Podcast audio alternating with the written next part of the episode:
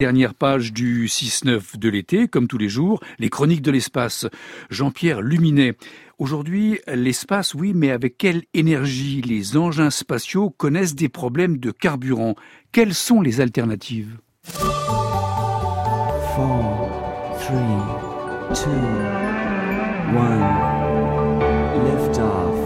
Depuis le début de l'ère spatiale, chercheurs et ingénieurs ont proposé de nombreux concepts pour atteindre les étoiles à l'aide d'engins automatiques en un temps raisonnable.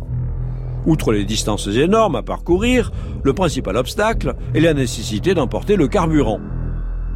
La propulsion chimique à base d'ergols liquides, actuellement utilisée, est non seulement encombrante, mais son rendement énergétique est si faible qu'elle ne peut guère nous amener plus loin que la Lune et les planètes du système solaire. D'où les modes de propulsion alternatifs comme la fusion nucléaire, les explosions atomiques ou encore l'antimatière. Par exemple, le vaisseau du projet Ramjet Bussard collecterait les atomes d'hydrogène présents dans l'espace avant de les faire fusionner pour se propulser. Le projet Orion, encore étudié par l'armée américaine, ferait exploser toutes les trois secondes une charge nucléaire grosse comme une noix à l'arrière d'un bouclier afin de profiter de la poussée produite. Le projet M-Star, quant à lui, combinerait fusion, fission et usage d'antimatière pour atteindre en 1400 ans l'étoile la plus proche de nous, Alpha du Centaure, située à 4 années-lumière.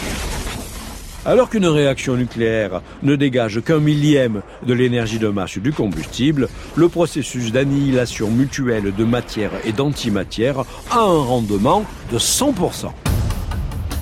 Plus réaliste, les projets au nom bien choisi de Dédale et Icar utiliseraient un type particulier de fusion nucléaire par confinement magnétique et atteindraient leur objectif en moins d'un siècle.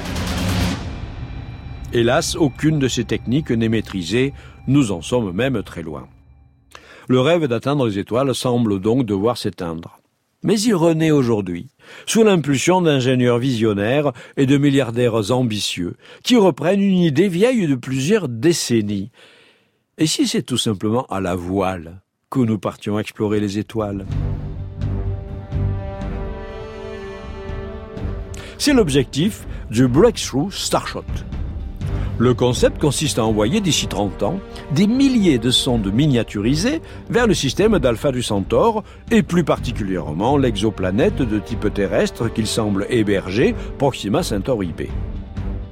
Chaque sonde équipée d'une voile photonique de 4 mètres de diamètre, ne pesant pas plus de 4 grammes, serait accélérée jusqu'à 20% de la vitesse de la lumière, soit 60 000 km par seconde, par un puissant faisceau laser tiré depuis la Terre.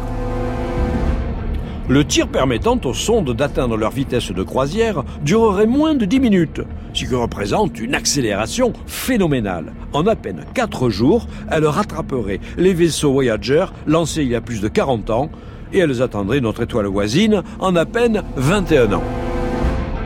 Plutôt qu'un engin de plusieurs milliers de tonnes, ce sont donc des milliers de sondes, pas plus grandes que des timbres-postes que l'on enverrait. Grâce à la propulsion photonique initiale, nul besoin d'emporter la masse de carburant qui pénalise tous les voyages spatiaux. En 2016, et avec le parrainage scientifique de Stephen Hawking, le milliardaire russe Yuri Milner a lancé le projet en investissant 100 millions de dollars sur 5 ans pour développer les études de faisabilité. Cela ne va pas sans poser de nombreux problèmes. Pour propulser les sondes à la vitesse requise, le vaisseau d'énergie dirigé devrait atteindre une puissance équivalente à celle de 200 réacteurs nucléaires.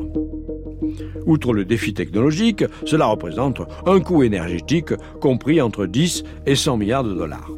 Le puissant laser serait installé au Chili, où le ciel est pur et Alpha du Centaure bien visible dans le ciel. Mais c'est bien beau d'envoyer des sondes ultra rapides vers Proxima B. Encore faut-il qu'elles soient équipées pour prendre des images et nous les transmettre. Cela les alourdit, exige de l'énergie à bord pour faire fonctionner les instruments, de les équiper d'émetteurs capables de focaliser le signal vers la Terre avec une extrême précision, de disposer au sol de détecteurs suffisamment performants pour le recevoir et le décoder. Euh, le rythme de transmission serait extrêmement faible, de 1 à 100 bits par seconde, de sorte qu'il faudrait des décennies pour récolter la moisson. Mais après tout, les défis technologiques ne sont-ils pas faits pour être résolus?